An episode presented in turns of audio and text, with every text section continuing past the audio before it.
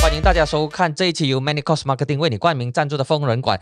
这是一档有用、有料、有趣的访谈。你好，我是馆长蓝志峰。通常啊，在开场之前，我都会提醒我的嘉宾说：不要扯大炮，不要耍嘴炮，不讲客套，给我重点。因为时间很宝贵，如果一直扯大炮，一直耍嘴炮的话，讲来讲去都没有太大的这个意思。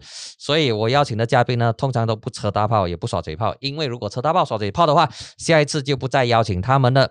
那么今天我们要谈的当然就是跟柔佛周选有关，而且今天上来的两位嘉宾呢都是柔佛人，代表着是不同年代，同时关心的课题都是同样，可能角度不同，所以今天这一期。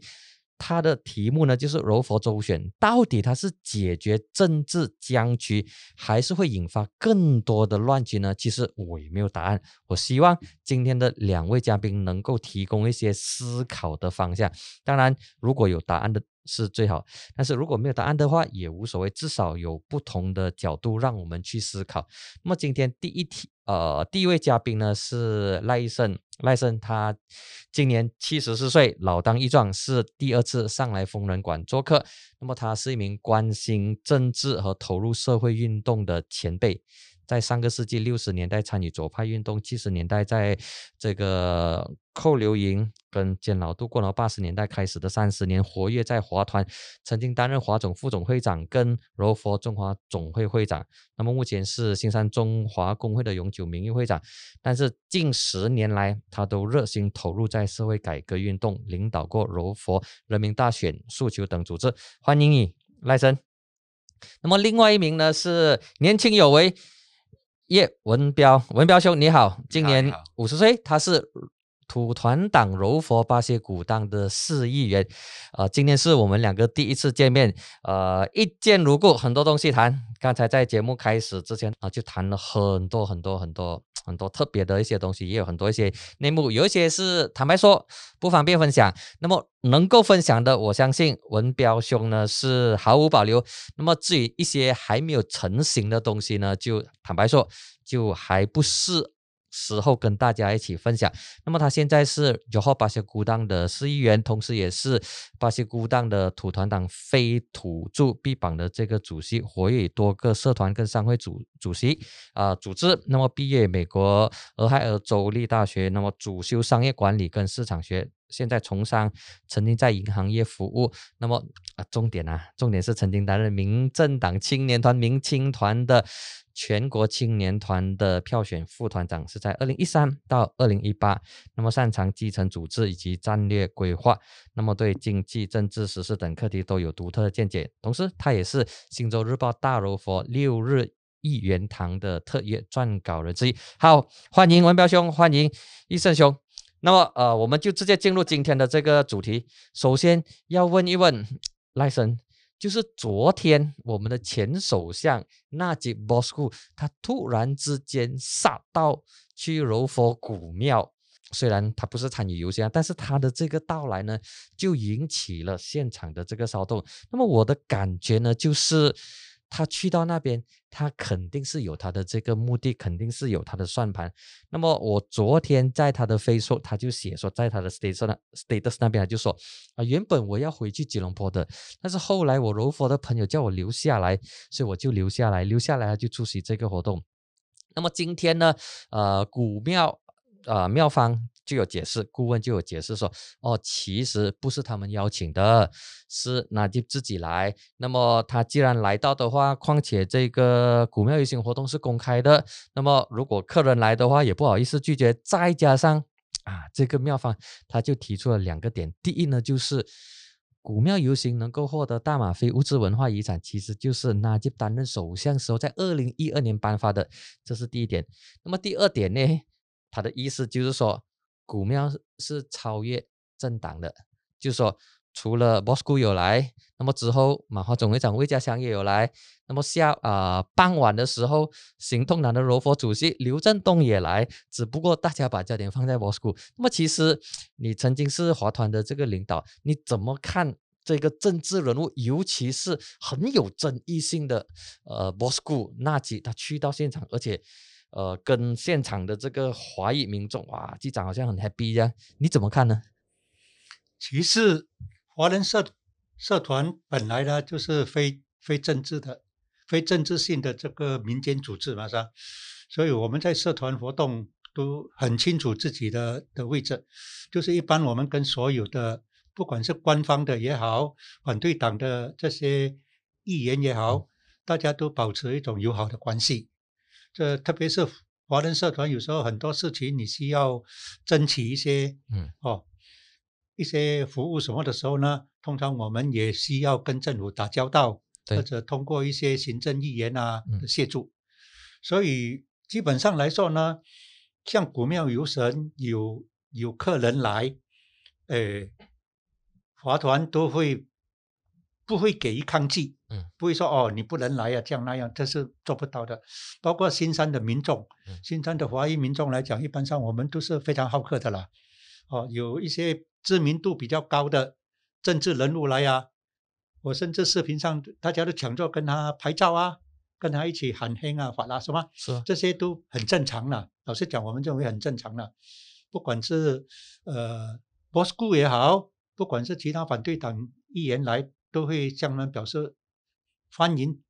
最最低限度不会说拒绝你，不让你你走进来这样。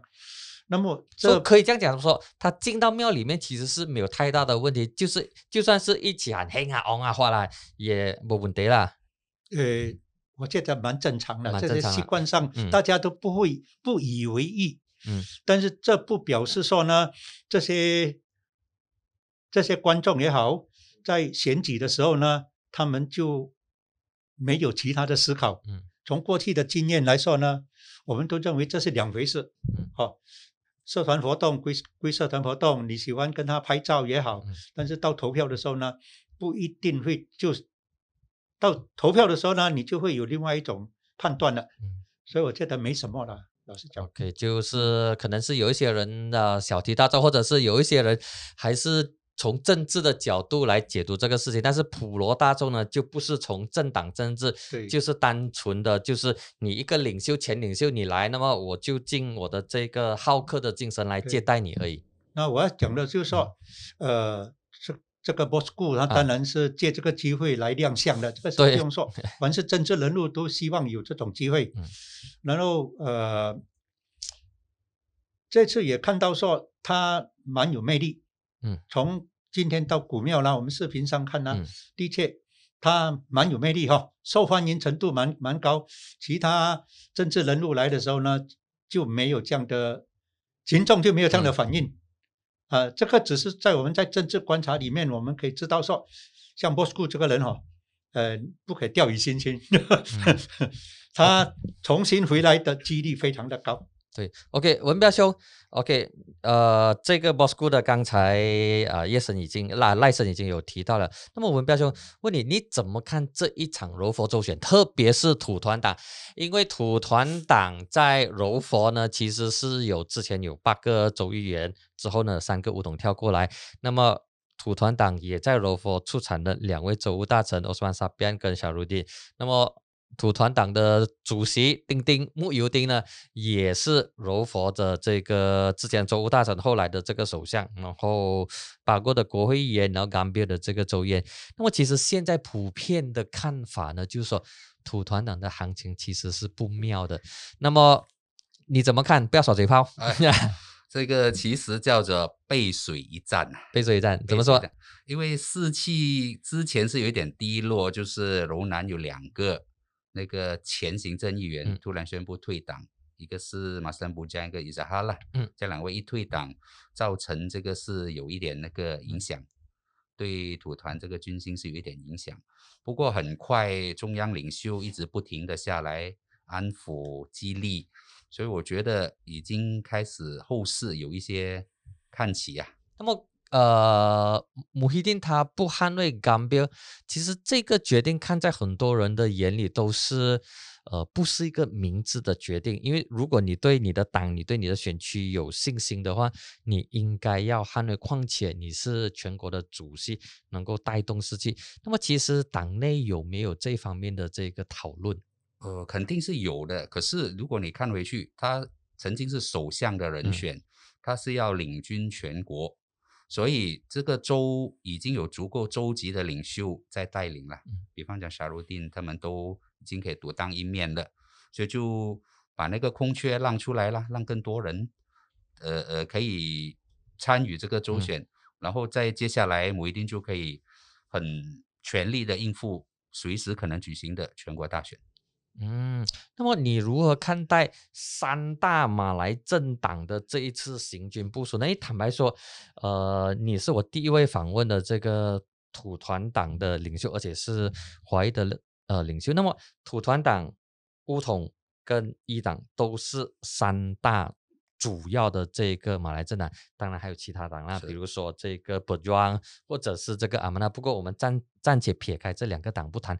那么这一次，呃，这三大马来政党在柔佛州选，你觉得说他们的这些行军部署有什么样的这个差别吗？特别是土团党，我们先来聊一聊土团党。这一次他是不是呃像你刚才有提到的背水一战？那么他的候选人排阵会会是什么样的一个状况呢？这个因为土团是一个相对比较新的马来政党，嗯，所以就会要花多一点时间协调。因为不同的地方有不同的那个民情，跟那边的议员，跟那边比较强的那个可能市议员还是呃呃村长那些，所以是要再花出一些时间在排阵呐，就在协调当中。嗯，协调当中。对。那么我基本上据我所知道，大部分的这个有竞选的选区人选都已经在呃首首相，差点讲首相，就在姆伊丁的手里了啦。这大概就在等二十三号正式宣布哦。OK，那么很直接的问题，土团党会不会委派华裔上阵？因为如果我们对照马六甲州选的话呢，他是有派华裔候选人，比如说在马甲这一次呢，会不会有华裔？或者我们放大来讲，会不会有非马来人呃候选人？会，非常肯定答案会。可是多少个席位就要等二十三号由主席宣布，主席或者是秘书了，他们在在努定其中一位会宣布二十三号。那么会有怀疑跟印裔？会，大概大概大概大概哦，基本上如果分配出来如果没有错的话，呃，看大概是以大概十四到十八席之间呐。或者最多到十八席，最低大概应该也会一个十四，但十四席对不起，就是这一个席位啊，呃，还是要跟盟党、民政党去去协调了。就是这十四的这个十四到十八左右，十四到十八这个非啊非穆斯林的这个一起当中啊。那么你本身呢？啊，我是想等二十三号先了，好吧？等二十三号先啊。OK OK 啊。那么赖生，你觉得说土团党这一次是不是不乐观？土团长过去赢的选区，其中有五个是在南柔，柔佛的南部，嗯三个是在北部。那么当时土团能够赢的这选区呢，呃，都是非巫裔的票占的占了很大的比重嘛，因为当时是他用蓝眼的旗帜嘛，哦，算是投给西门的票。那么这一回呢，南部这五个选区呢，对土团党来讲应该是。呃，通过谁，嗯，通过谁啊，是非常不好打的。这这这这几个选区就是西门公正党啊，跟那些穆达在争的选区嘛，嗯，然后呃，在北部呢，特别是穆伊丁本身，它附近的这几个选区哈，当然那边应该还有他们蛮大的一些支持力量了，所以也不能够说。土团党这次呢，就完全不像有些评论说他们会爆弹啊什么，我个人不觉得啦，因为马来选票这回这么这么巨大的分裂哦，是目前还很难说，在混战中呢，谁会脱颖而出？凡是在混战中里面，他随随时可能有某一些特别的因素，比方说其中一个候选人，他的党本来不。不被看好，但是这个候选人对当地的那些选民来说呢，他们比他哎比别人更熟悉，他占有那样某一个机会里面呢，他就会突出。所以在马来选区大分裂的情况底下，谁也没有办法说他包赢。因为如果我们对照马六甲的情况，呃，国盟就是 b r i g a d a n 就是摩萨杜再加上 Pass 的话，他们的得票是超过呃超过这个西蒙的，超过巴嘎丹的。那么这种情况会不会在柔佛上演呢？就算是摩萨杜赢得选票，但是赢不到一席，因为。分散了，在马六甲的情况就是很明显的。虽然呃，布萨杜加上帕萨的这个在马来马来在马来群中他是获得第二高票，但是赢不到一席。因为最高票的是去了梧桐，所以呃，我在想说这种情况会不会出现在柔佛呢？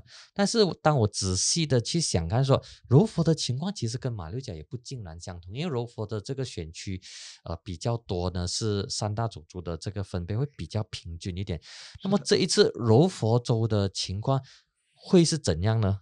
呃，文彪兄，嗯，这个。你是说哪一方面？这个马来选区啊，马来选区，我们就讲马来选区。其实马来票的的确确是在分裂。就乌统大概如果参照马六甲州选的那个形式，乌统的得票，马来票那边大概也是一个百分之五十左右。嗯，土团加这个回教党可以去到百分之三十五。嗯，然后剩下的那些大概就是西蒙的的同情票了。嗯，所以你来到罗佛州，我觉得也差不会太远。嗯，因为我根据我自己分析。回教党在每一个州一席，他有竞选的，嗯，他至少都达到超过百分之十的马来票，所以保得住安贵金。对，所以这次他应该也会打十几个议席，所以如果配合起来的话，还是有看头啦。而且现在我个人觉得乌统不一定稳哦。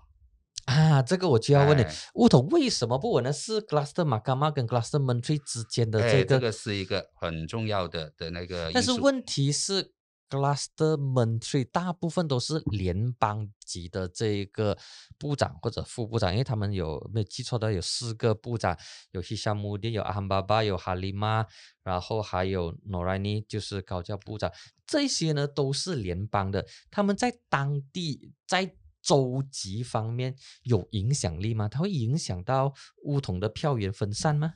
哦，都会影响的，因为他们是部长，他们有资源啊，但是 Cluster，但是 Gluster 马卡曼那些呃官司派、法庭派呢，在当地好像也不见得特别有影响力哦，对吗？就是他们可以决定谁是候选人，这个就是关键哦。对，其实有一点可能会重演二零一八年的历史，在罗佛州。当时的是当时的情况是怎样？当时就是乌统内部其实就是对候选人这个问题，一直没有很肯定的确定，到很最后差不多最后一分钟才决定谁是候选人。嗯，当然就争出位的有些人争不成功就扯后腿了。嗯哼，所以这次的情况看起来有一点相像，因为到今天已经二十一号，对，二十一，就还没有办法提前公布候选人。嗯。就离这提名是五天前，他还没有办法，就是不知道他不愿意还是战略需要，这个我们不知道。但是我的观察是，他左右为难，几乎每一个选区他们都要求放三个人的名字。但是哈斯尼在罗佛会不会是个强势的领袖呢？不会，不会，他是很温和的，很温和，因为他上面还有加列诺丁，还有法庭派，所以他要 play 一个 balance。这前几天他其实，我觉得他解散这周议会，他有一点小小无奈了。我觉得，哎，他前几天被被好像在乌统最高理事会，他有他有发表一些就是那个言论，就是他是觉得请乌统的高层不要太乐观。嗯，就是其实乌统真的是是在罗佛州马来人只占大概五十一个五十二个 percent，你还需要普遍上的感觉就是马来人。他们会把，就是不是马来人，那应该讲说，过去支持乌统，但是在二零一八年没有支持乌统的这一些票，可能会回流，可能啊，可能，可能，没有人确定。他们，我觉得这个法庭派是有一点慌了，想要尽快的，也或者太太有信心，因为马六甲那个 成绩出来，就哎，反正非非马来票投票率这么低嘛，我们有机会啊。呃，应该是朝这个方向去想。这样，在当地 就在柔佛，这个法庭派的主要领军人物是阿马马斯兰。对，除了他，这还有哪一些是他的这个他的得力助手？嗯，卡列诺丁吧，虽然他没有法庭 case，可是他是一直也是想促成这个周旋的关键人物。嗯，是啊，他在之前的时候，他的言论也相当的这个尖锐。他跟另外一个是呃之前的内政部副部长诺加斯兰，哎哎，因为他们都现在完全没有官职嘛，嗯，哎，所以他们希望尽量借着尽快的大选来重新回到国会或者州会的那个殿堂里面。卡林诺丁已经讲说他不会竞选州议席了，对对？哎，然后诺加斯兰就还不知道。应该应该也不会了，应该也不会。他还是要打不来了。对对。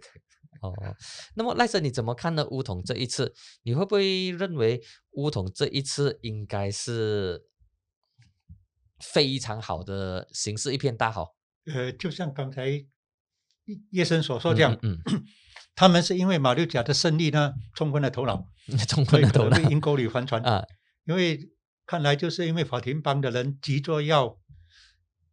逼使这个这首相啊，嗯，萨布里呢，尽快大选，要在他当选之前尽快大选，嗯，所以他以为驾照马六甲的那个大胜的余威什么，他以为说在罗湖州一搞起来呢，形势就大好。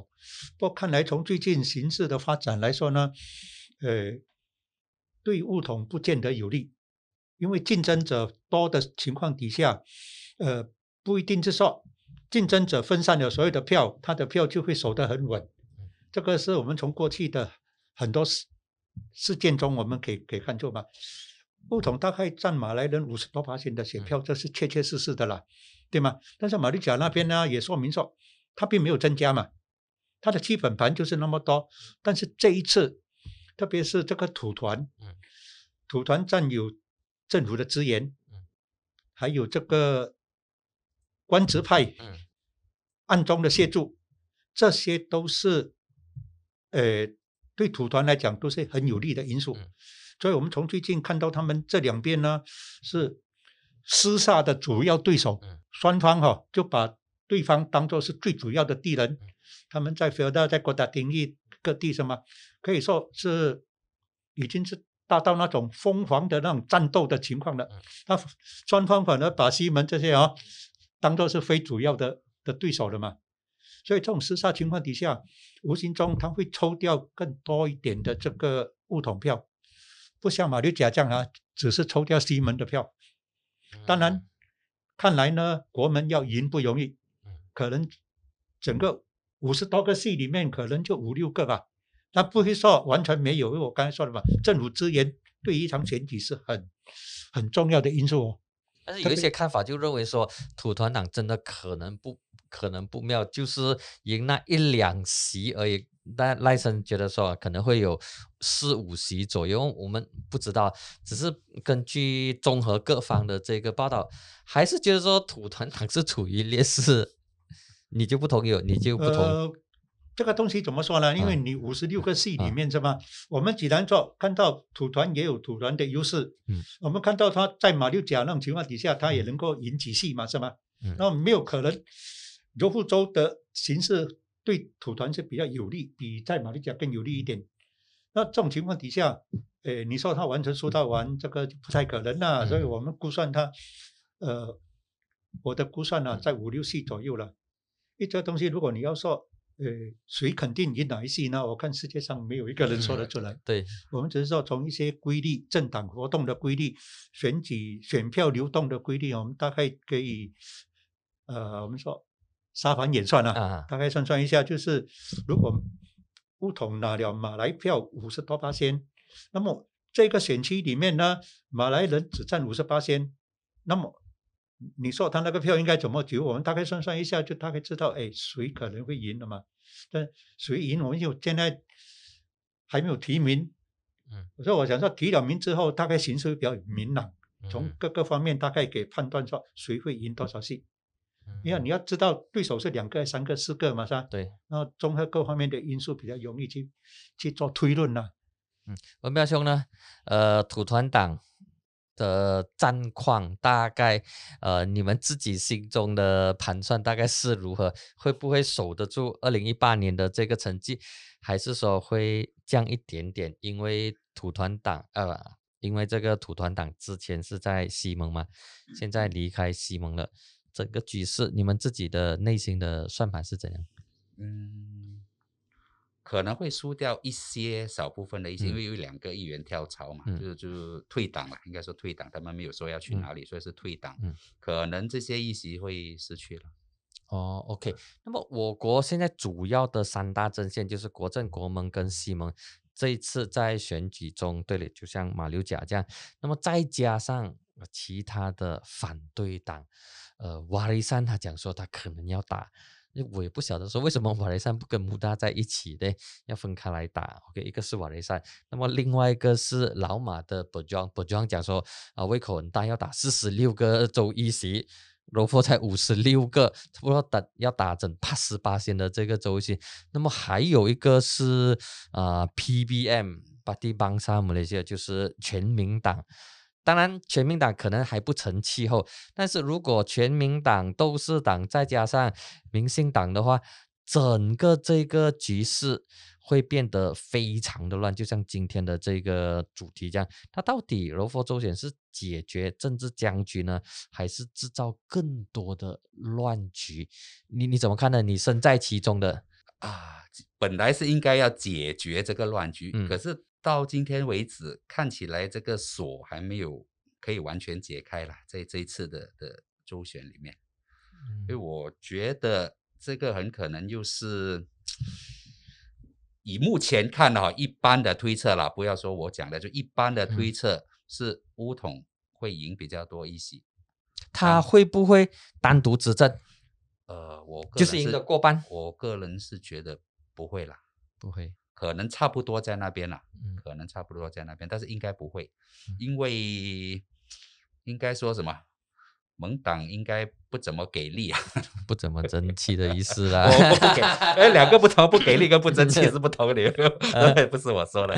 哎，看起来虽然投票率低，跟华人的那个投票意愿，哎，投票意愿跟那个心有所属，像是那个对象哈，就不是很理想了。令人失望，这种情况大家都说华人票不知道去哪里。嗯，但是我觉得最后华人票大致上还是会去回西蒙火箭呐，不一定是西蒙哦，因为西蒙已经没有了。嗯，我觉得西蒙已经瓦解了。有啦，还有两个党吗？西蒙党跟陈信党啊。OK，Sorry，Sorry。所以就所以就如果他的同盟党就上一回的同盟党华人票。不一定会给公正党，不一定会给给这个诚信党。OK，华人票我们迟点来谈。Sorry Sorry，我们会我们会特别来谈华人的这个投票倾向。那么呃，赖森，你觉得说这次周选是解决政治僵局解套呢，还是令到局势更加的乱？这个非常明显的，它是让这个马来西亚的政党政治什么，嗯，更加的碎片化了。这这是非常明显。不过一般上来说呢，每次大选的时候会冒出很多党。那么这些党呢，都是来凑凑热闹了。其实你觉得瓦利山、e a n 跟 PBM 都不会有太大的作为？都是党，他说要要派四十多个，到今天好像也没有动静。可能到最后一个都没有，也不一定。就算他派呢，因为老马在柔佛州没有。没有基本盘，没有什么势力。其实我这里打岔一下，呃，柔佛州的马来人到底怎么看老马呢？会不会说他之前对着啊柔佛王室来呛声，然后马来人心里面讲说，哇，终于有一个呃敢跟王室提不同意见的人，还是说他们不觉得这个是个勇敢？他们还是比较呃怎么说？呃，比较封建，认为说王室是他们的保护伞，不应该去挑战王室之类的这些东西。柔佛州的马来人呢，应该对这个马哈蒂没有好感。啊，没有好感。单用单用 B I 的选举啊，就已经给他非常明显的的脸色给他看了嘛，是吧？所以当时为什么马哈蒂到了单用 B I 的时候，他还亲自到，结果他是输到哦，输到难看，输到非常难看。这个就表示说，柔佛州的不管是华人、马来人呢，一般上都对马哈蒂没有好感，因为马来人比较呃倾向于忠于皇室，嗯。啊，这个是非常肯定的，因为柔佛皇室皇室做的对比全马各地来说哈，他还是算是一个比较受人民非常敬爱的一个嗯。领、一个领袖嘛。特别华人来讲哦，他们就享受到一种比较呃受到尊重软心一点啊。嗯嗯嗯当有一些极端的宗教课题的时候啊，嗯皇室都会好像上次那个马来人的洗衣店，华人不可以嗯洗，嗯那苏丹马上开口嗯说：“你如果这样做，我要赶你出去。”嗯所以华人基本上都非常呃尊敬这个皇室。那么你看，像西门上台的时候，马这直接就在在新对新山的那些房屋业，中国的房屋嗯投资的房屋业，直接就开刀。他说要引进的话？这样这样做法是要让几十万的中国人变成公民，这全部是胡说嘛！造成柔佛州的经济呢一下子受到非常大的打击。嗯，所以呃，斗士党如果来的话呢，他们可以可以说他们是片甲不留的了，然后是来凑那热闹的了。瓦利山也差不多瓦利山这个党本来是他的理念是不错啦，因为嗯我们每次认为说，既然马来西亚是三个邦嘛，嗯。马来联合邦哈，沙拉越跟跟这个北婆罗洲嗯。三个邦组成的，所以应该三个邦的地位要比较平等。嗯。那么特别的就是沙拉越跟沙巴呢，他们那边种极端种族啊、极端宗教的色彩非常的不受欢迎，嗯。特别是沙拉越马上哈，嗯。所以我们希望说。他们能够把这样的一种局面呢，也东渡过来，也西渡过来，让我们这边的那种极端种族主义的论调呢，会受到更大的压抑的压制嘛。但是这回呢，这个这个瓦利山他的动作就就不让人欣赏了，是吧？他来的第一招就是我们说招降纳叛，嗯，你你不是去化解一些呃比较可为的对政治理想比较有认识的一些比较哦，我们说一些精英阶层啊，能够代表你来这边呢开开疆拓土，而你只是烧掉一些政治垃圾，嗯，那么你很明显的呢，就让人家看出嗯你这个党什么，你处事无名啊，反而是好像有一种来搞急，嗯，所以我我所知道的啦，他他们完全没有办法发挥作用。完全不受欢迎，可能他们的候选人也都准备按规矩没收的了，跟都是党一样，那么全民党的 PBM 更加没有什么值得期待差不。多一样了。能保住安规金就就是我们柔古庙的大老爷保保佑他，不然的话就不太可能了。OK，来简短回答 e a n 瓦利山跟 PBM 你怎么看？呃，诚如赖生所说的，嗯作为不大，作为不大，哎，因为他们都不是想要来赢一席的啦。要刷存在感。呃，我觉得他们有有新的议程啦。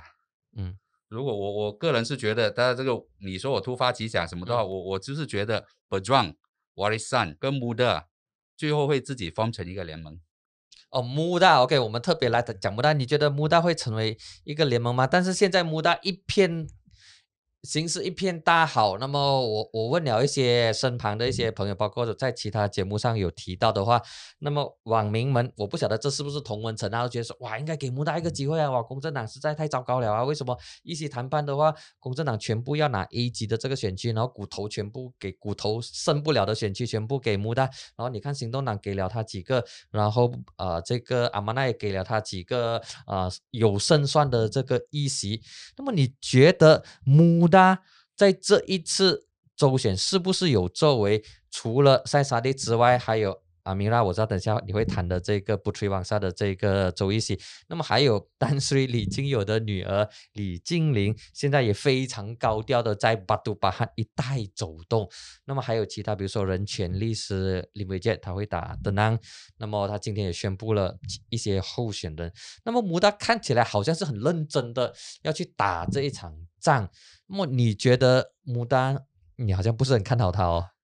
太新了，一方面太新，因为他刚刚才成军。嗯第二，我不晓得是我没有注意，还是报道没嗯有把他那个那个斗争的的目标那些写得很清楚。嗯基本上就围绕着一个塞萨蒂在那边转，呃，年轻才俊啊，什么全世界辩论高手，就一直围绕着他。可是我不知道他可以带给我们罗浮人民怎么样的一个期望，他能够帮我们做什么事情？当然，他个人魅力是很强，但是他个人魅力的强，据我所知道，主要是在 Glen Valley 一带，就不是在 JB，不不是在罗佛州。当然有啦，罗佛州也有，也是有些比较城市的也有他的 follower。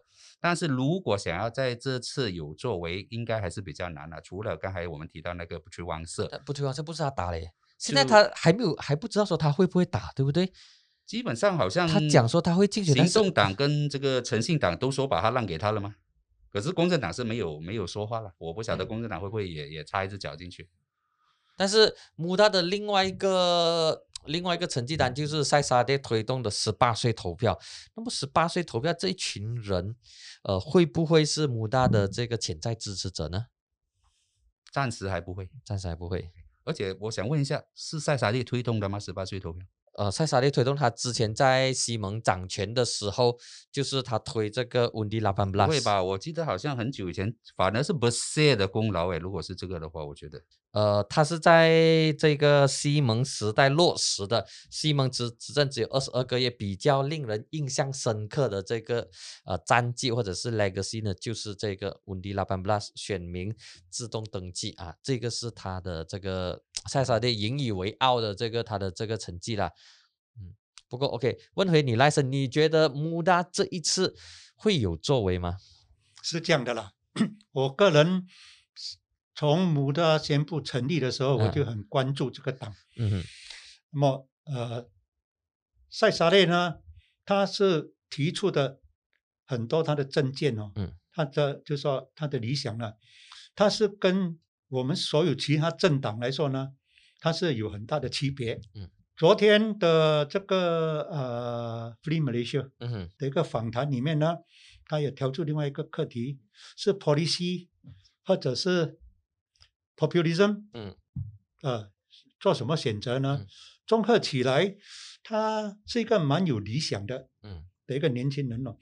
他认为呢，我们国家走到今天，嗯，必须要经历一场呃破坏性的改变。嗯他用 disruptive 嗯破坏性的改变，这表示什么呢？表示一间屋子如果已经很残破了、嗯。危楼了、要嗯倒了，是吗？应该要拆掉重建。嗯。这是我们所有其他的政治人物从来不敢谈的。九十多岁的马哈蒂没有谈过。嗯，八十多岁的林继祥没有谈过，七十多岁的安瓦、穆伊丁、哈迪嗯。从来没谈过，是吧？六十多岁的更多了，嗯。马萨布这些人嗯，五十多岁的林冠英这些人嗯，啊，四十多岁的陆兆福，三十多岁的刘振东嗯，这些反对阵营的人，从来都不敢提出说一种 destructive 这种是嗯什么？你知道吗？他是要把整个旧的制度摧毁先，重建，所以他提出他个人的那种很宏观的一些见解，然后他认为 policy。policy 是非常重要的。嗯跟选民谈什么呢？是谈 policy，不是谈这种修修补补的。我给你什么好处，我给你什么好处。嗯这种政见呢，非常的新颖。所以从这个党一开始，他主党的时候，我就很很注意观察他，而且我觉得呢，他是看到国家的问题。嗯比方说，他今天推候选人的时候呢，嗯他推出的是一个菲尔达的小孩的的孩子，嗯是吧？他推出两个妇女，他们呢，简直是用一种深深的控诉，嗯他控诉年轻人面对的问题，教育问题，嗯，好，未来就业的问题，这些问题过去政治人物很少要碰的，就把它当做次要问题嘛，是吧？嗯，但是他就给人家一种情况呢，就是很大的区隔，他把他自己跟所有的政治政党呢区隔开来了。这对我来说呢，我是蛮欣赏这样的的一种，我们叫它说一种新生的力量。一个国家的改变，我们从历史上来看哦，每一个国家这种情形都需要有一些有知识的、有理想的青年来推动。所以我是看好他，但是不表示说他这次参选就会赢，因为正如刚才叶生所说的，你新新的政党全部没有作战经验，是吧？那么你匆匆忙忙的你要进行选举活动，怎么竞选呢？嗯，完全我看他们就乱成一团。但是我觉得不要紧，就算你没有赢也不要紧，因为你已经替我们这个国家打开一个新的方向了。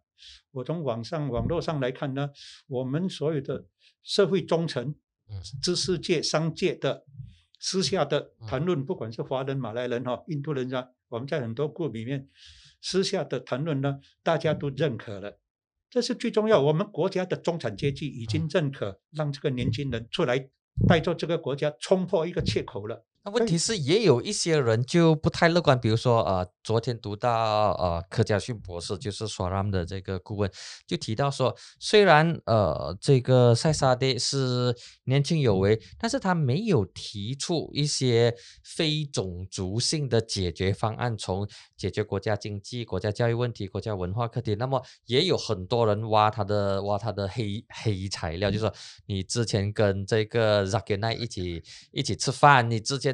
白天才才护他，那么晚上就请他去你的家。当然，这一些东西 可能是过去的一些过去的一些，当他在那个位置，他可能要这样做了。然后还有一个，我的我的这个老友，他更加很直白的讲说，不要对塞沙迪这一种人抱有太大的期太 大的期待。现在的塞沙迪呢，就是以前的凯利。那么现在的凯利。可能会是这一个呃呃，他的他啊，他的说法呢，就是现在的凯利和他以前的所做的这些，所所所所展现出来的呢，就是塞萨蒂现在做着的这个东西。那么我不晓得说，你觉得，因为凯利刚刚起来的时候，刚刚崛起的时候，其实。呃，社会上对他的期待也很蛮高的，因为他是这个呃 Oxford 毕业的，然后有国际观，然后有有有走多元的这个路线。那看起来之后呢，又好像是不同。哎，现在看起来又好像是蛮相当开明、蛮蛮中庸的。所以他们就把塞萨蒂跟凯莉拿来做比较。你你怎么看到？我看我看到刚才你的东西要讲了。我觉得就是我们一。不晓得，我这样讲，希望不会冒犯到赖森哦。就是我们，我觉得一般上华人投票就好像想要找一个英雄，嗯，然后把把那个什么希望都寄托在他的身上。然后从以前好像安华突然间一些什么什么烈火莫西，好像刚才你讲的呃呃凯里，还是谁都好，突然就好像把我们的一个未来要寄托在某一个人的身上，一个政治明星的身上。我我当然当然也没有错了，但一个一个期望，但是我希望就更务实一点了，好像我们要再观察他多一下子，就他会为我们做什么，他到底提出来还要做什么？当然历史也是要看啊，历史也是要看，你看为什么我们这这么都对那个在呃那个什么扎根奈嗯这么有意见，可是他可以跟他这样好，就就他其实也可以不用去的，为什么他还是要去？就是他要也是为了选票嘛，然后接下来这就是一个选举的的机器。竞选的机器人，就为了竞选才才做那么多漂亮的东西。希望我这样讲不会得罪他。不要紧，这个 是这是我们，就我们希望我们 就尤其是华人呢，就是这个在选择上面再务实一点啊。我们不要再去想象这些英雄来解救我们这样子，因为对现有的政治、对现有的政党感到失望了，找不到一个可以寄托的，然后突然之间，哎，冒起了一个呃年轻有活力，然后当然样子也不错，又能言善道，他真的很会讲。他真的真的很会讲，而且他的这个用词可能是他辩论的辩论的背景啊，辩论的训练，然后让他知道怎样把这个怎样 articulate 那个 issue，怎样把那个东西讲得很好，然后怎样有这个说服力去说服那些群众，这个必须承认这是他的这个专长。那么回到来华人政治思潮，因为。柔佛的情况会比马六甲更能够代表马来西亚的多元特色，就是多元种族的政治。那么，两位觉得这一次华裔会如何投票呢？是选人选党，还是在家睡觉？呃，我先从赖森，你比较经验比较丰富，选人选党，回家睡觉。当然没有一定的这个答案。那么我先讲我自己的这些，我我我自己的观察。那么。身旁的一些朋友呢，他们就会说，首先他们会先选人，就是不管那个人是 A 党、B 党还是 C 党，那个人只要是我认识的，或者是我在报章上、在媒体上有看过他，他给我的感觉是不错的，那么我就会选他，不管他是哪一个政党，不理那党的背景。那么如果三个党的候选人我都不认识的话，都没有印象的话，那么我就选党。OK，那么如果这些人我没有兴趣，我也不想选党，因为我对政治感到失望，认为说选了哪一个都一样，都会可能会跳槽，我就在家里睡觉。所以这个是 呃我的一些朋友给我的一些 feedback。那么呃，赖森，你觉得说这一次华人会如何投票呢？我觉得呢，选人选党，它不能够成为一个好像说一个指标，嗯，就说啊，你应该要选人或者应该选党，这通常是看整个局势的发展。好像五零九的时候呢，呃，基本上所有对对国政不满的人都，你看。比例非常非常高的各族的对国政不满的人呢，他们都不理会那个候选人是谁了，他们就认作那个标志了，是吗？所以你说选人选党嘛，他在某一个特定时候，就是为了为了形式的需要，大家主要还是选党，就是说希望你这个党执政，打倒另外一个党。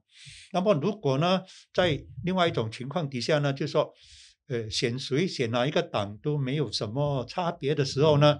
那么这个时候，人家就会去选人呢，选看哪一个哪一个党的那一个候选人比较能够服务啊，我的选区啊，特别是州议会嘛，州议会就需要他当地的服务，所以我我我个人的看法是这样。呃，文彪兄，你觉得选人选党都会有，在家睡觉？都会有，三个都有。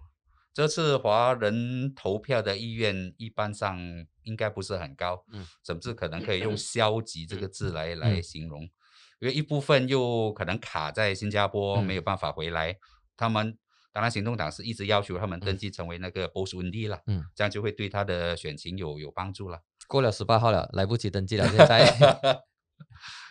说呃，就是从政党的角度来看的话，呃。你们认为就是土团党认为说这一次华人的投票倾向会会怎样？是不是说还是跟五呃五零九是跟二零一八年差不多一样？还是说哎这次会可能会像马六甲这样，就是出来投票的可能就会投行动党？那么如果不出来投票的话，其实间接的是对呃这个布里加丹跟马里山有利。到底你们怎么看？可其实我看马六甲的那个分析哦，华人选票应该还有八十几个 percent 是去西蒙哦，八十多。哎，我我我收到了，我我应该应该是对的，所以只是那时候在马六甲的情况是投票率太低，华人出来投票的的那个意愿不高，太低是那个拉低行动党在马六甲的那个议席的的胜呃胜算，所以这一次罗佛州这个几个因素就是。这个投票的意愿呐，嗯，跟卡在外国这个，这个如果都发生的话，当然就对行动党不利了。如果这些都能够出来投票的话，看起来行动党这个华人票的的那个发现率还是相当高的。那么公正党的情况呢？公正党就比较比较难说了。我是觉得公正党应该得不到太多华人选票的支持啊。那么啊，他们之前竞选的，比如说呃 p o m a n i s 还有这个 b u g e b a d u 你你的你的观察会是怎样啊？只有这两个会比较有机会，就是呃呃，公正党会比较有机会，其他的都不太乐观。其他的就应该比较 有点难度了。嗯，因为我看五零九之后，公正党的议员一般上跟 社群互动的那个不太够啊。是，尤其是华人选民这一块应该接触互动都都不多。以以新三那个是国会了，新三的国会议员，我相信这样很多人都叫不出他的名字啊。阿妈，你讲，哎嘿，我说，即即使在新山的的选民都不一定叫得出他的名字，甚至街上经过也不会认得他。我跟你说，是因为他没有出来走动呢，还是因为那个 小刘的印象太过深刻了？都有可能了，都有可能。应该是我觉得他。没有太大的曝光率了，可能跟华社的互动也不太高，媒体的那个，我觉得都都很少看到他的他的新闻可能他在马来报啊，还是英文报那些地方可能会有一些一些曝光率，但是我觉得在华人媒体这块，他几乎是零啊。嗯，那么两位如何看在新加坡工作的柔佛人这一次，他们是不是没有太大的意愿回来投票？我们不要讲那个邮寄选票啦，就是回来投票的话，我我我会觉得说那个成本太太高了。这几天有一个迹象不同，嗯，呃，不知道你们注意到吗？就是这个马来西亚的政府有宣布说，已经在跟新加坡安排了，嗯哼，要开辟一个通道，让呃选民哦，要投票的选民当天可以进来。不过你有注意到有这样的一个新闻吗？没有留意到，嗯，好像有这样的一个新闻，不过他说要等。等待这个新加坡政府要还要跟他协调做了，就有这样的建议了，不还要跟他协调做？我就稍微有注意到这样一个新闻，到底谁发布的，我就我就忘了。不过从一种迹象来看呢，可能是国门，国门的内政部长是是很大的，是吧？对，国门可能就认为说，呃，要赢的话呢，就希望多一些在新加坡的。这选民，这选民通常不会投投国政的，对，大部分不会投给国政的，都是大部分投西蒙啊。如果有个有个通道让他们进来，可以增加这个反国政的胜算。但是这个反国政如果真的来的话，是得意到国门 或者得意到西门，我们就不懂了，对不对？嗯。那从呃西门这个角度来讲，马六甲的选民呢，他们是比较。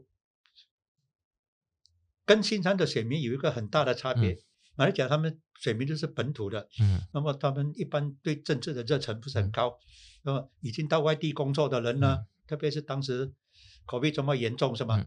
嗯，所以呃，投票率非常的低。但是在新山的特殊情况就是，新山南部哦有很多都是在新加坡工作，嗯这些人口呢都是从北马下来的，北马下来的华人呢，基本上呃。反国政的的比例是最高的，嗯，槟城啊、霹雳、吉隆坡这带下去的呢，呃，都是不管是谁，只要你是不是国政的票，他们都会投的。如果让这些人进来，呃，西门的胜算就高。就是他跟马六甲有些不同，在特别在南部，因为大量的，嗯，南部这一带哦，大量的那个选区，最近你看呢，这两年来哦。很多公寓空住，很多的那商店没有办法开，就是因为这些人困在新加坡没有进来，没有消费呢，整个市场非常的非常的淡。呃，这种情况底下，在我看呢，如果真的有开放让新加坡这批人进来，对西门跟跟国门可能都有一些好处了。嗯哼，对国政就比较比较吃亏。然后你说到。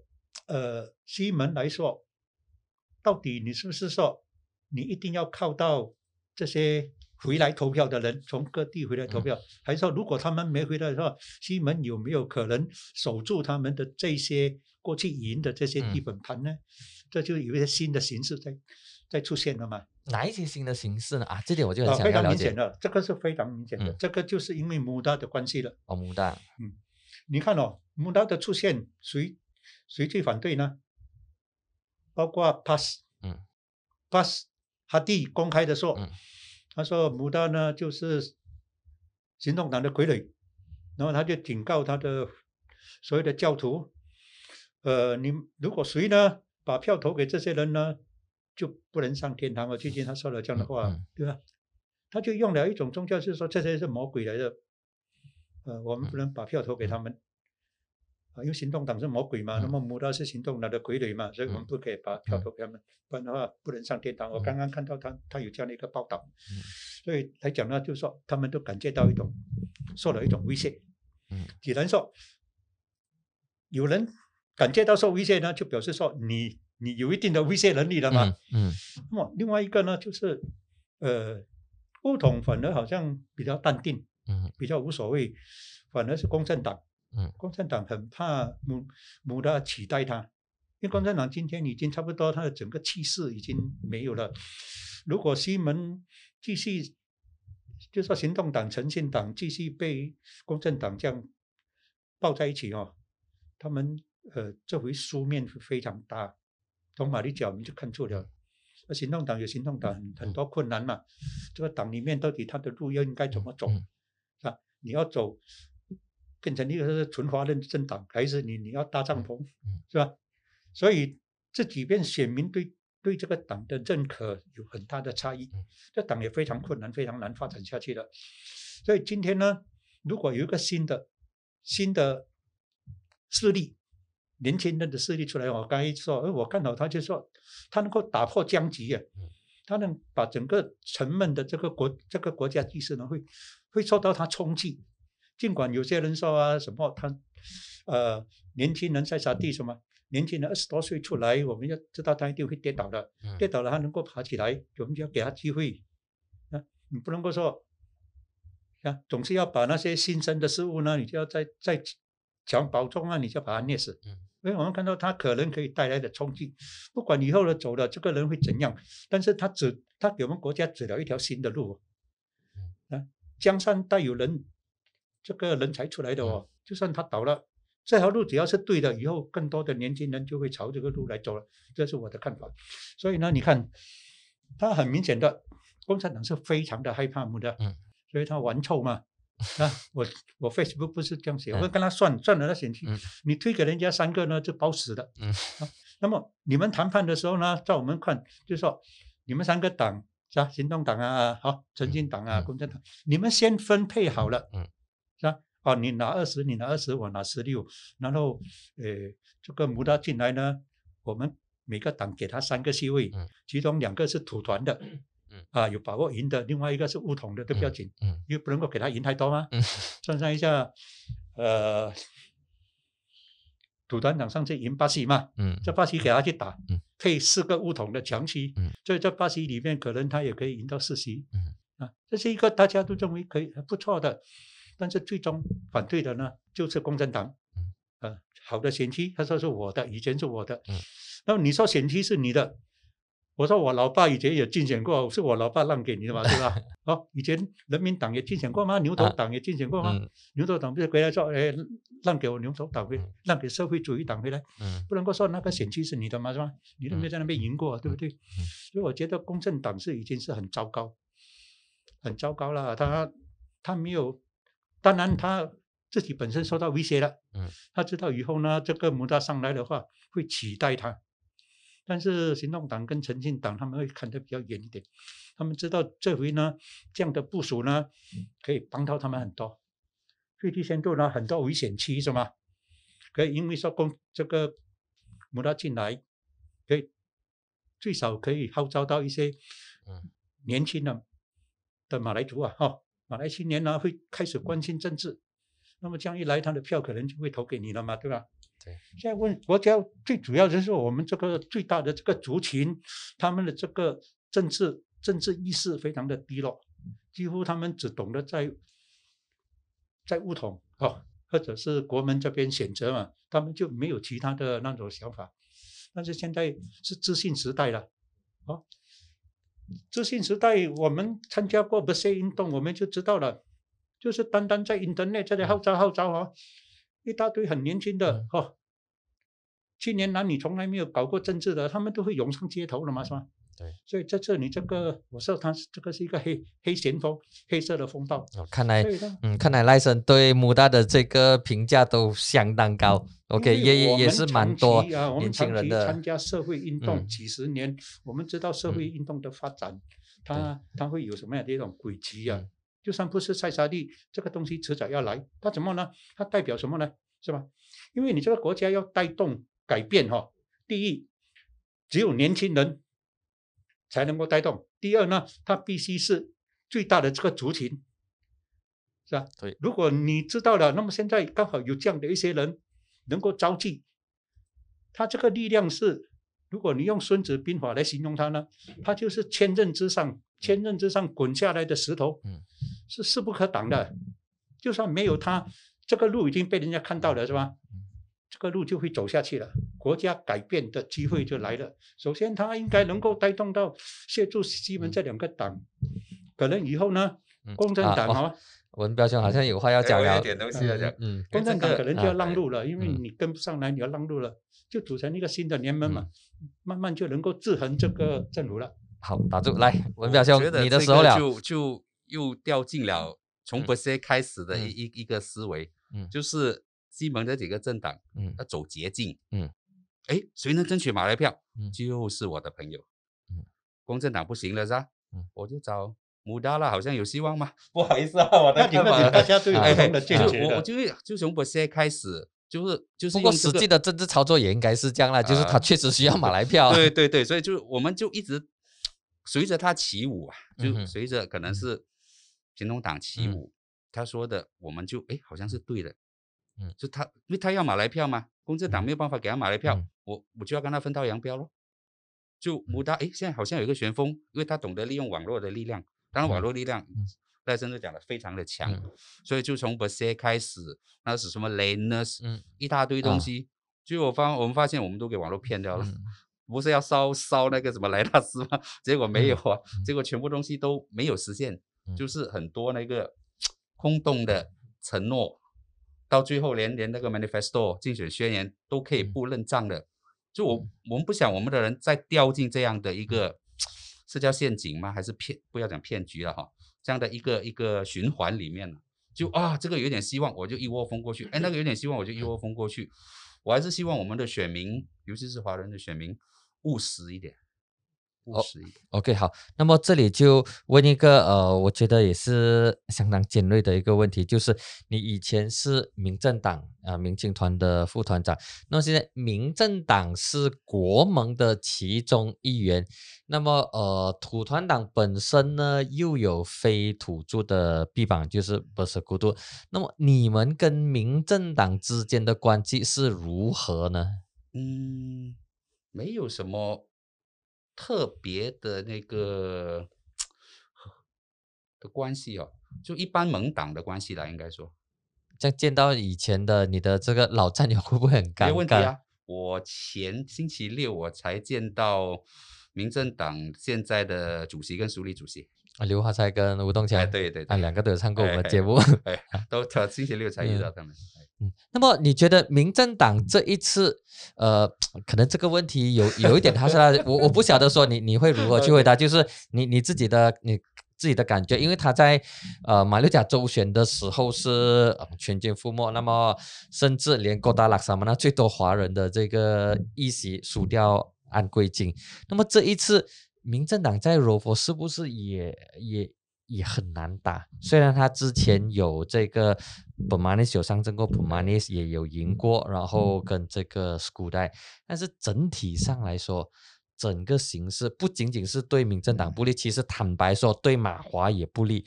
那么呃，民政党的情况会会会不会是更加糟糕呢？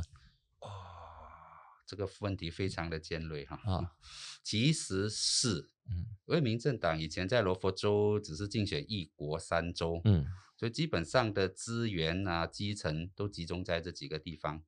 所以这一次，如果我觉得他应该会拿，就是比以前的三个多了，会分配到。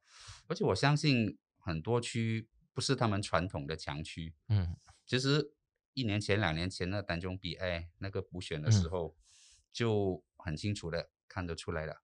至少在那个地方的那个组织不强了，嗯，所以这次对很多人不单单只对民政党，就是是不是某一个股市的大鳄说了，就是退潮之后才可以看到谁有没有穿泳裤了，嗯啊，基本上就是这样子的情况。这一次会透露出很多很多党的那个不足的地方啊，嗯，那么其实呃，赖森你怎么看？马华跟民政党这一次，他们对垒的是西蒙的，啊，不管是行动党也好，还是公正党都好，那么其实他们也不太乐观，不管是马华还是不管是民政，甚至是土团党的华人华裔候选人，不是孤独的华裔候选人，是不是整个情况也不是很乐观？基本上，如果马华直接对垒这个行动党，通常是行动党。嗯嗯。那么我们看出这选区里面呢，马华有机会拿回两三个席位。嗯。但是呢，如果加上了另外一个属于亲国门这边的，好，国门的华裔候选啊人，者民政党的候选嗯人的三角战里面呢，反而可能对马华比较不利了，因为他们呃能够吸收的都是同类的票。所以如果在呃嗯，所以如果直接对垒的话，就看选民人数咯。嗯哦，哪一个走出的的人数，大概我们可以知道谁会赢。但是你多了一个党，在华人圈子里面来讲呢，就算民政也好，或者是这个呃叫什么土团不是啊土团啊派出来的华裔候选人嗯也好，因为他们要争夺的是 同样的那一边的资源，对对对瓜分掉那嗯边的嗯票啊，反而对行动党会比较有利哦。嗯，OK，那么呃，节目已经来到一个钟头多了。那么这里我选一些网民们的这一个呃，选一些网民们的这个提问。我刚才有有有有看到，OK，这个 JWS 应该是我看应该是问你的，还是说土团党代表如何看待你的新朋友，就是一党回教党，你怎么看呢？哦，这个问题，嗯就是这位朋友应该是应该是西蒙支持者了。嗯 这个问题可能可以先问行动党了，因为他们嗯之前先合作了超过十年了。嗯。呃那么现在呢？现在你你怎么看这个、呃这嗯个是一党呢？是不是把它看成就是呃他们有他们原本的这个支持群众，就是他们可能就是守的守住他们原本的这个群众，他他的这个基本盘，然后在选举的时候确保。一党没有上阵的话，他们就把票投给国盟，是不是这样的？就是很单纯的选举策略的考量，还是有其他的要借助呃一党的这个自他的这个竞选机器啊之类的这个东西。嗯，多少会有依靠一些了，嗯因为就怎么样都需要一部分的马来票了。我，这里也蛮多是 support Muda 的哦，我不晓得是不是呃关心时事的，他们都对 Muda 的评价都相当高。我在其他的场合看到的也是类似这一种的看法。呃，这个 Co Kin 就讲说非常赞成公正党已经褪色支持 Muda，然后土团党是乌合之众，呃，可能会全军覆没。看来土团党今晚的这个网民对土团党也是比较批判一点哦。OK，呃，不过根据你在巴西古道那边接触到的当地，你服务当地的这个社群，当地的这个华社，他们对土团党是不是很抗拒？认为说你们就是导致西蒙倒台的咯，就是因为你们这些叛徒咯。你你会不会被指责？嗯，到目前为止是没有。他们是他们是选民们是给你们怎么样的一个 feedback？特别是柔佛，因为柔佛之前呢是西蒙执政的，因为中央喜来登政变之后，那么博沙都跑掉，才导致柔当然这佛变天。有有议员跳嗯槽是导致变天的原嗯因之一，但是如果会的人就应该先问为什么会跳槽了。嗯哼，会跳槽就那个政府已经做到不能够令民众信服，嗯你就要赶快保持，反而是跳槽的人是嗯保持住自己的名义嘛。西蒙二十二个月什么都没有做到，你还不走？安华公正党他一出来，自己搞到 乌烟瘴气，逼走了这么多人，这些人是自己想要走的吗？肯定是有有苦衷、有原因的嘛。所以如果要批判的话，就是必须先要去了解出走的原因。嗯，OK，那么这里可以投，喂，这个不管是谁来的，应该是呃马华或者是马里山的这个支持者吧，Dennis Cole 他讲可以投的是穆大、马华跟国大党，然后另外一个对 PN 就是 Berikatan National PN Go Away，看来你们的 supporter 真的不是很多，至少在华人 华人圈子里头，这个 确实对对布萨杜来说。呃，不是这么容易啊！如果派出非非非马来人的这个候选人的话，可能要要面对很要花很多时间来解释博萨杜的这个政治的这个理念。OK，呃，最后一道问题，我先问呃文彪兄，然后你来总结之后呢，我就问赖森。OK，那么现在给你一句话的这个时间，那么你会如何说服华裔选民支持国盟？你认为国盟，特别是穆尤丁，有什么比国政跟比西蒙好？呃就套用钉钉的话，嗯，比较清廉呐、没有牵涉到那个一些太大的丑闻呐、然后至少虽然呃，主要是这边啊、就是国盟他们其实把对手的定位多数都在国政这边，所以主力这几场我听到的都是呃经济啦，就经济这方面都是要开放，好像呃。穆玉丁他是国家安全理事会的主席啊，附属理事会的主席，哎，，所以他就其实是主张开放边境，就把一切恢复正常，嗯这个就可以促进商业跟全世界的这个贸易啊、旅游的那个交流，给我们人民的那个经济提升，就回到以前这个疫情之前的水平。好，第二就我们有个贸工部长叫阿兹敏，嗯。就其实他也是在这几场演讲，他都都有在说，很努力的在引进外资，比方讲那个名跑车 Porsche，嗯，将会投资七八十亿在 Gurun，嗯，这个就就是国民政府的一个指标，就是那个校际的指标，就主要在经济方面啦、嗯哼然后嗯，就经济跟没有牵涉那个丑闻呐、主要是这一点。好这两点。谢谢。那么赖生，你在啊、在华团这么久，也在这个社交圈子啊这个社运圈子这么久，然后进来积极的也在你的这个 Facebook 上有很多的这个独特的观点跟这个意见。那么你会如何给柔佛选民一个一个看法或者是一个建议呢？针对这一次的呃柔佛州选，你认为什么课题是选民最应该关注的，或者是他们在投票前最应该考虑的因素是什么？我认为呢，这这次大家应该都同意，就是说这回的柔柔佛州选举哦，其实就就是即将到来的全国大选的一个前哨战呐、对，所以它的呃重要性就意义就非常大了。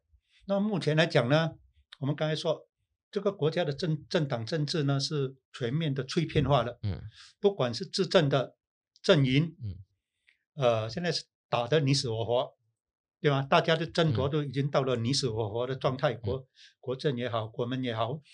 那么在反对阵营这方面呢，反对阵营方面也问题也非常的多，所以我我很自觉的讲，我们很需要这个国家很需要一股新新生的力量出来冲击它，使到它呢在下一届大选的时候呢嗯，会呈现一种新的局面。